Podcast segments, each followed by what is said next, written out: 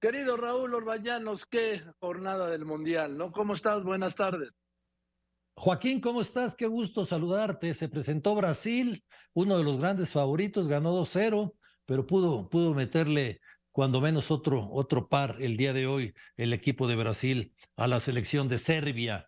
Es un equipo muy potente. Yo creo que Brasil, Joaquín, es el único equipo de la Copa del Mundo que podría parar hasta dos selecciones para competir en un mundial en este momento. ¿eh? ¿Cómo crees?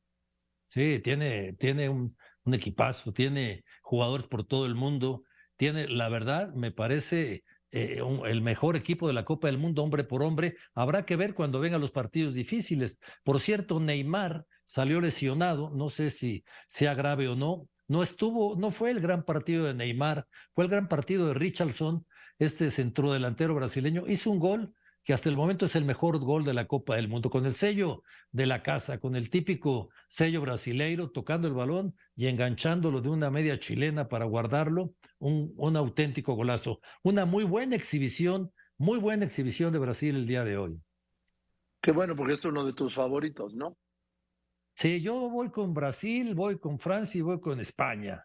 Esos son mis gallos. ¿Y Argentina ya no? No, espero que caiga el sábado, Joaquín. Yo también, vamos. Yo también viste que hoy, bueno, lo dijo hace un momento el pintor, que entrenó, ¿cómo, cómo le dicen? Separado Messi. Ah, sí, sí, sí, sí, separado, porque eh, Messi viene arrastrando un problema en, el, en, en, un tobillo.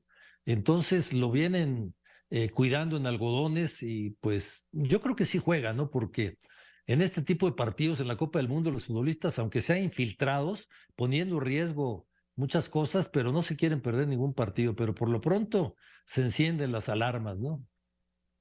¿Le puede ganar México a Argentina, Raúl? Sí, sí podemos ganar. Sí podemos ganar. Es un partido difícil. Se habla de que puede jugar Funes Mori. Hay que recordar que es argentino, naturalizado. Se habla de que puede entrar guardado.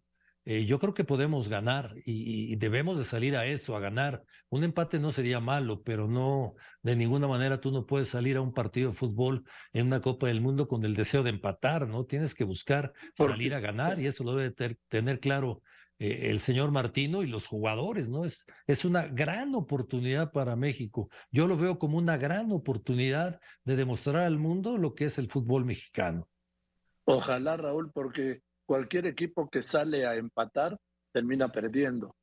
Sí, es cuando sale uno a buscar el empate está más lejos, está más lejos del triunfo que de la, de, la derrota está más cerca. Y eso es una realidad, la historia nos lo ha enseñado. Aparte, si vas a un mundial, Joaquín, pues debes ir con la mentalidad de, de ganar, ¿no? ¿A qué vas, no?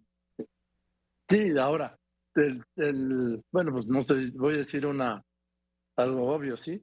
Para ganar, pues hace falta goles. Y ya vimos que teniendo la posibilidad de haberlos hecho, hecho con Polonia, pues ni, ni de casualidad.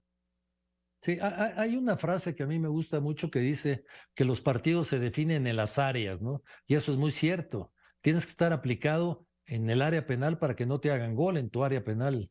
Sí, pero para ganar el partido tienes que estar aplicado al frente.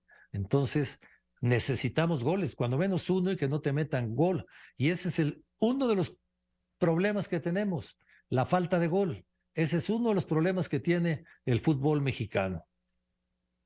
Oye, Raúl, ¿viste eh, el partido de Portugal? Sí, señor. Sí, hemos estado viendo todos los partidos ya. ¿Todos te levantas a las tres y cuatro? No, ese lo grabo, Joaquín, el de las cuatro de la ah, mañana lo grabo y ya cuando me despierto, pues entonces veo ese partido y luego ya procedo a ver todos los demás partidos, pero pero vía Portugal, Cristiano Ronaldo se convierte en el único jugador que anota en cinco copas del mundo, ¿eh? O sea, hay jugadores como Lothar Mateos, como Toño Carvajal, eh, que jugaron cinco copas del mundo. Ochoa ha estado en cinco copas del mundo, aunque nada más ha jugado tres. Si juega guardado, va a llegar a cinco copas del mundo. Rafa Márquez lleva cinco copas del mundo. Pero Cristiano Ronaldo haciendo gol en cinco copas del mundo, esa es una marca de las que yo pienso no van a ser superadas jamás. Oye, y otra vez Asia haciéndose presente con Corea, ¿no? Sí, Corea, Corea le saca un susto al equipo uruguayo. Eh, el equipo uruguayo, eh, históricamente es un equipo que se defiende bien, un equipo muy fuerte. Y hoy no fue la excepción, le falta un poco más de profundidad al equipo que dirige Diego Alonso, que jugó en Pumas. Joaquín fue centro delantero de Pumas, dirigió a Pachuca y es un técnico que está haciendo bien las cosas. No es buen resultado para Uruguay.